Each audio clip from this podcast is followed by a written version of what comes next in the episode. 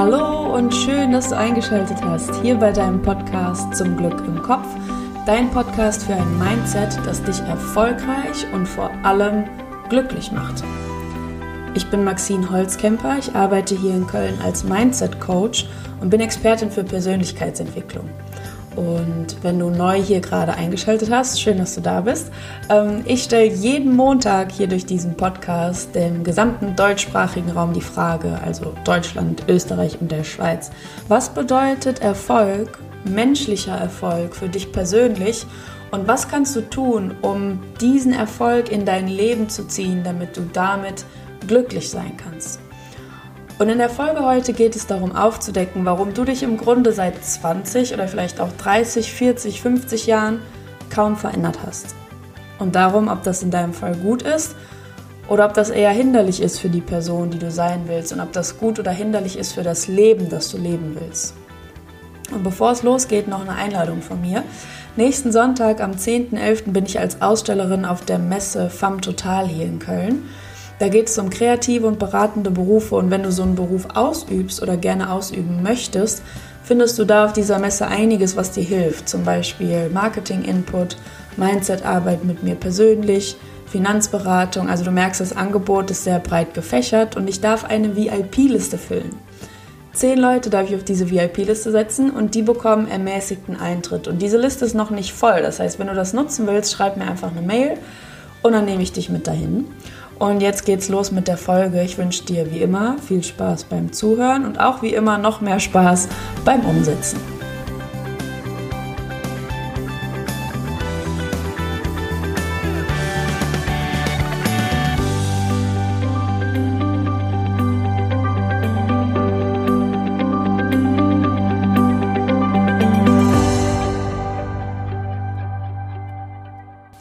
Du hast es vielleicht auf Instagram mitbekommen. Ich war letzte Woche in München und habe dort an einem Zirkusprojekt mitgearbeitet. War was ganz anderes als hier mein Joballtag in Köln. Und sehr, sehr spannend, weil ich meinen Coaching-Job, den ich ja sonst mit euch Erwachsenen mache, auf Kinder übertragen durfte. Weil ich habe da die pädagogische Leitung vom Projekt übernommen und viele Dinge erlebt, über die ich je eine Podcast-Folge drehen könnte, aber ich belasse das jetzt erstmal bei der einen Folge hier. Und heute geht es um Aggression. Und dieses Zirkus, Zirkus, dieses Zirkusprojekt, das kannst du dir vorstellen wie so ein kleines Ferienprogramm, wo ca. 150 Kinder zusammenkommen und in verschiedenen Workshops eine Woche lang eine Nummer einstudieren, zum Beispiel am Trapez, am Vertikaltuch, auf dem Stunt-Trampolin und so weiter. Und dann werden diese Shows an einem Showtag in der Manege vor einem großen Publikum aufgeführt. Das heißt, ich habe sehr viele Kinder erlebt letzte Woche. Und wie gesagt, in dieser Folge geht es besonders um die aggressiven Kinder, weil ich mir über die einfach sehr viele Gedanken gemacht habe. Ähm, ich habe nämlich Kinder kennengelernt und betreut, ähm, die nicht davor zurückschrecken, anderen Kindern Schmerz zuzufügen, beziehungsweise ein Level weiter noch, die es als absolut normalen Umgang und Spaß empfinden, dass sich gegenseitig Schmerz zugefügt wird.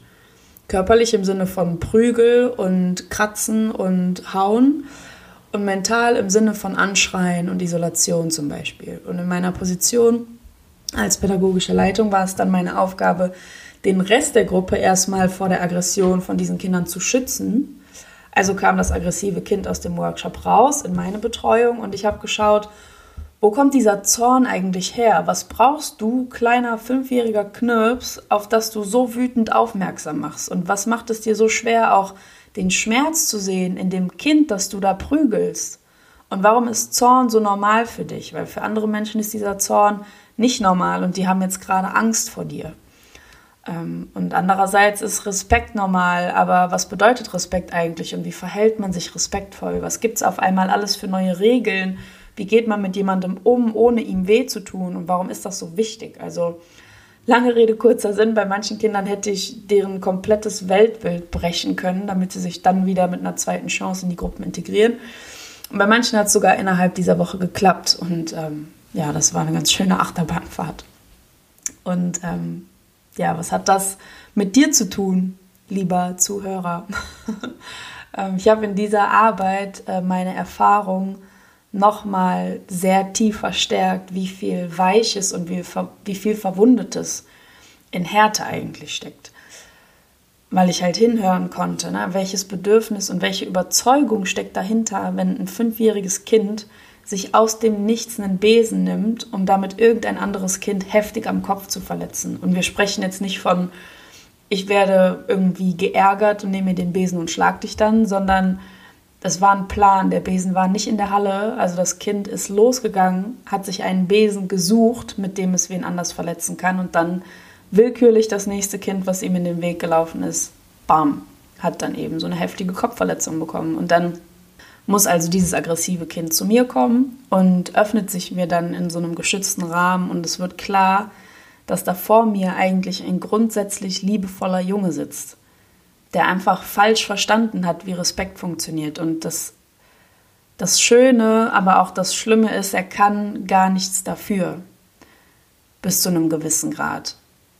Und dann erfahre ich, dass dieser fünfjährige Junge bei einer alleinerziehenden Mutter aufwächst und noch zwei Geschwister hat und die Mutter ist völlig überfordert in ihrer Rolle. Und die muss erstmal ganz andere Bedürfnisse deckeln, bevor Zuneigung, Respekt und Liebe an der Reihe sind mit ihren Kindern. Und die Mutter ist mit ihrer Aufmerksamkeit beim Lösen ganz anderer Probleme und äh, gibt ihren Kindern nur dann zwangsläufig Zuwendung, wenn es darum geht, die aggressiven Ausbrüche von ihren Kindern in Schach zu halten. Und ein immenses Bedürfnis von uns Menschen ist es ja, Beachtung, Zuwendung und dieses reine Gesehenwerden von denjenigen zu bekommen, die wir lieben. Wir sind einfach süchtig danach. Und diese Art und Weise, wie wir da drankommen an das Gesehenwerden, die Art und Weise wird zu unseren Mustern, denn nichts konditioniert und verstärkt unser Verhalten so sehr wie Liebe wie Zuwendung und wie dieses gesehen werden. Und wenn auch dieses gesehen werden und diese Zuwendung über Bestrafung passiert, sie ist trotzdem da und es ist schöner, die als Bestrafung zu erleben, als sie gar nicht zu, zu erleben. Und die ist so überlebenswichtig, dass der Grund dafür in dem Moment auch hinfällig wird. Hauptsache, es entsteht diese Verbindung, die Bindung zu seiner Mama, die er natürlich so sehr liebt. Und auf einmal wird wieder glasklar, dass in uns allen noch diese fünfjährige Version von uns steckt, dass die Muster immer noch da sind, dass wie wir gelernt haben, an Liebe zu kommen, auch 30 Jahre später noch haargenauso wirkt. Und wir uns so sehr anstrengen, mit Leistung, Aggression oder Zurückhaltung und Stärke zu überzeugen, damit uns doch bitte jemand liebt. Und jetzt hör genau zu. In dieser Woche mit 130 Kindern habe ich genauso viele kleine Erwachsene erlebt. Weil im Grunde ändert sich doch gar nichts. Nichts. Deine Überzeugung, dass Mama sich dir zuwendet, wenn du Ärger stiftest, die verstärkt sich nur noch, weil keiner geht von außen hin und sagt, hm, Mutter, was Sie hier gerade machen, das verstärkt die Aggressionshaltung von Ihrem Jungen und keiner sagt dem Jungen, du, deine Mama hat so viele andere Probleme, die gibt dir nur Zuwendung, wenn du Ärger stiftest, aber eigentlich möchtest du das gar nicht so eine Aufklärung und so ein Bewusstwerden, das passiert im Normalfall nicht. Das heißt, die Muster, die verstärken sich einfach nur noch. Das ist das, was du kennst, das ist das, was du gelernt hast. Du wärst ja verrückt auch, von alleine einfach das einzige Muster loszulassen, mit dem du dir Liebe verdienen kannst. Und mit der Schule, dem Berufsleben oder dem Aufwachsen generell wirkt dein Muster immer noch. Du kennst es vielleicht nicht, aber es ist immer noch da nur wirst du dein Verhalten anpassen. Es ist jetzt nicht mehr sozial akzeptiert, jemanden mit einem Besen zu schlagen. Deshalb wirst du dir eine andere Alternative suchen. Zum Beispiel verbale Aggression. Dass du Erwachsene erlebst, die die Sticheleien gar nicht sein lassen können und die Intrigen planen und einfach aggressives Verhalten an den Tag legen, dass man nicht so deutlich sehen kann wie ein Schlag mit einem Besenstiel mit der die Leute nicht so heftig anecken, dass sie gefeuert werden oder sowas. Also, dass sie schwere Konsequenzen tragen müssen und die es trotzdem weiter ermöglichen, die einzige Möglichkeit auszuleben, für die jemand Zuwendung schenkt. Die die Person so dringend braucht, wie jeder sie braucht. Und ich habe in dieser Woche mit 130 Kindern auch 130 künftige Erwachsene gesehen, aus genau diesem Grund künftige Erwachsene, die eine steile Karriere hinlegen werden, weil Stolz so eng und so exklusiv verbunden ist mit Leistung. oder die Erwachsenen von jetzt in 20, 30 Jahren, die soziale Berufe ausüben werden, nicht aus einer ureigenen Überzeugung und Hilfe heraus, sondern weil sie gerade dabei sind zu lernen, dass es sich nicht gehört, die eigenen Bedürfnisse zu stillen. Man muss sich um andere kümmern. Das ist lobenswert. Guter Junge oder künftige erwachsene Frauen, die nicht für das losgehen werden, was sie begeistert, weil sie gerade beobachten und das auch noch die nächsten zehn Jahre beobachten werden, dass das nur für Männer möglich ist. Oder künftige erwachsene Männer, die auch nicht für das losgehen, was sie begeistert, weil die einzige Aufgabe für Männer ist, viel Geld zu verdienen und eine Familie versorgen zu können, weil sonst bist du kein Mann. Aber geht es jetzt hier in dieser Folge um Schuld? geht es jetzt um Schuldzuweisungen an die Eltern, die ihren Kindern bestimmte Muster durch ihr Verhalten mitgeben? Ich habe diese Woche mit vielen Eltern gesprochen und eins haben alle gemeinsam. Sie wissen es nicht besser. Die meisten haben, wenn auch versteckt, eine sehr liebevolle Haltung ihren Kindern gegenüber gezeigt. Das war für mich glasklar, aber die Eltern wiederum sind auch gefangen in ihren eigenen Mustern. Und die können diese Muster gar nicht abschütteln, das können die gar nicht, weil sie die nicht mal kennen. Also nein, es ist in meinen Augen absolut keine Schuldfrage, kann es damit ja gar nicht sein. Es wird eine Frage der Verantwortung der Kinder sein, die jetzt älter werden, die reflektieren können irgendwann über sich und über die und darüber, ob die Art und Weise, wie sie sich verhalten, wahrhaftig dem entspricht, wie sie gerne sein wollen was sie gerne fühlen wollen, was sie nicht mehr fühlen wollen oder wer sie sein wollen.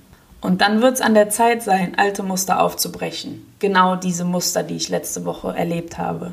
Die Muster aufzubrechen von Leistung, von Aggression oder von Zurückhaltung und all den anderen Dingen, die uns unterbewusst so antreiben jeden Tag. Und genauso bist du in der Verantwortung. Welche Muster wirken für dich? Und welche deiner Muster wirken gegen dich? Was verspricht sich dein inneres fünfjähriges Kind davon, diese Muster immer wieder zu befeuern? Und vor allem, welche Lösung willst du schaffen, um dir auf eine friedliche Art und Weise das zu geben, was sich dieses kleine Kind in dir so dringend wünscht? Und wenn du dich das erste Mal bewusst mit persönlicher Weiterentwicklung beschäftigst, dann lass mich dir was sagen. Oft hat sich im Grunde nichts verändert, seit du fünf warst. Klar, du steckst mittlerweile in einem anderen Körper, siehst die Welt mit einem viel klareren Blick, du verstehst so viel mehr als damals. Aber dieser Blick, von dem du glaubst, dass der alles weiß und mit dem du dir und der Welt erklärst, wie alles funktioniert, dieser Blick ist oft noch fünf. Und was glaubt dieser Blick? Dass das Leben einfach hart ist? Dass Zuneigung auch Schwäche bedeutet? dass Leistung die einzige Berechtigung ist für Zugehörigkeit? Was glaubt dieser Blick?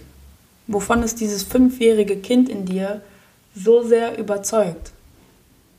So sehr überzeugt, dass das jetzt immer noch deine Realität ist. Du darfst das alles fallen lassen. Du darfst dein Weltbild aus diesem Blick der oder des Fünfjährigen für eine Weile loslassen. Und das wird sich schwammig anfühlen, als würdest du schwimmen ohne, ohne Halt und deine Überzeugungen loslassen. Als hättest du vorübergehend diesen Halt verloren. Und das hast du auch. Bis du denselben Halt in einer neuen Seite von dir findest. Einen neuen Halt findest, der sich weicher anfühlt, vollständiger und friedlicher anfühlt als der Halt, für den du dich bisher vielleicht so verkrampft hast anstrengen müssen. Weil gerade bricht ein neuer Mainstream an. Ich weiß nicht, ob du das auch beobachtest, aber ich beobachte, dass ein Mainstream anbricht von Aufwachen, Bewusstwerden und Verantwortung dafür zu übernehmen, in uns aufzuräumen und zufrieden zu sein mit dem, was da ist, weil nichts, was da ist, ist schlecht oder ist ungerecht oder ist ärgerlich. Das ist immer nur eine Sichtweise und ich kenne so viele Menschen, wenn ich beobachte, dass, dass Leute so unzufrieden oder frustriert sind mit dem, was sie leben. Und ich kenne immer Leute aus meinem Bekanntenkreis oder genug Beispiele, die die gleiche Situation dieser Person so anders erleben würden. Und diese Personen, die das so anders bewerten, die haben es geschafft. Wir dürfen unseren Blick lösen von diesem verletzten kleinen Kind, das in uns die Arme verschränkt und das sich jeden Tag so sehr anstrengt. Und wir dürfen einen Blick aufsetzen, der zu der Sicht passt von uns Erwachsenen heute. Einen Blick voll Verständnis und voll Trost. Lass diese verschränkten Arme innerlich los. Möchtest, dass ich dich dabei unterstütze, schlag mir drei Termine vor für ein Vorgespräch. Das ist kostenlos die Zeit nehme ich mir immer unverbindlich, um mir ein Bild davon zu machen, ob du für ein Coaching mental geeignet bist und damit du auch prüfen kannst, ob ein Coaching bei mir das Richtige für dich ist. Und dein Verständnis von Prägung und diesen unterbewussten Überzeugungen hat sich mit dieser Folge definitiv verstärkt. Abonniere und teile meinen Podcast mit Freunden, damit ihr euch regelmäßig über Themen von Persönlichkeitsentwicklung austauschen könnt. Das ist wie so ein Workout-Partner fürs Fitnessstudio zu haben. Zu zweit trainiert es sich einfach besser. So, das war's von meiner Seite.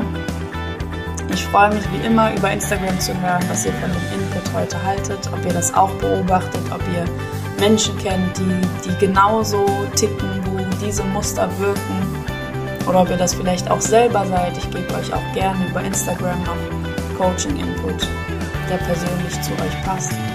Und äh, wir hören also gleich auf Instagram voneinander. Ansonsten nächste Woche Montag hier auf Spotify und iTunes. Ähm, übrigens, wo wir von iTunes sprechen, ich freue mich super über 5-Sterne-Bewertungen auf iTunes. Dann wird der Podcast höher angezeigt in den Charts und ich erreiche mehr Menschen mit dem, was ich hier zu sagen habe. Also nimm dir bitte die Zeit, wenn du was aus der Folge mitnehmen konntest und schreib mir diese 5-Sterne-Bewertung. Auf Spotify geht das leider nicht, aber da kannst du einfach den Podcast abonnieren. Das freut mich. Also schalte wieder ein nächsten Montag, denn ich finde, du verdienst Erfolg, Zufriedenheit und Glück. Deine Maxime.